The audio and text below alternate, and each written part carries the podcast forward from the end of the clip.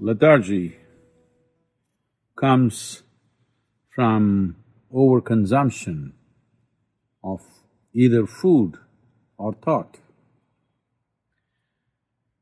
One may think how overconsumption of thought would bring lethargy, though everyone can understand overconsumption of food definitely brings lethargy.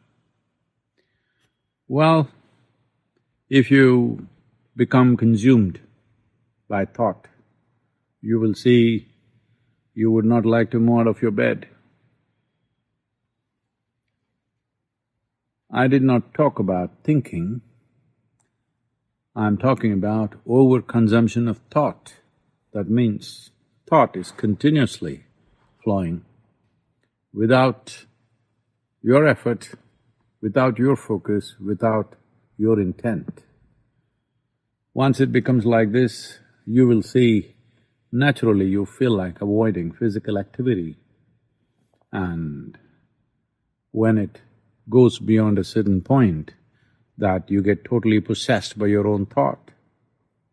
Well, there are ugly names to describe that in medical terms. It's important. There is a certain amount of moderation in consumption of food and endless amount of thought that could happen. Thinking consciously and just consuming or living upon thought or being consumed by thought are very different things.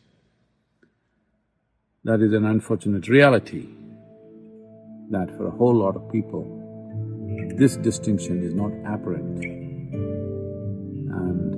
the price that humanity is paying for that is not a fair price.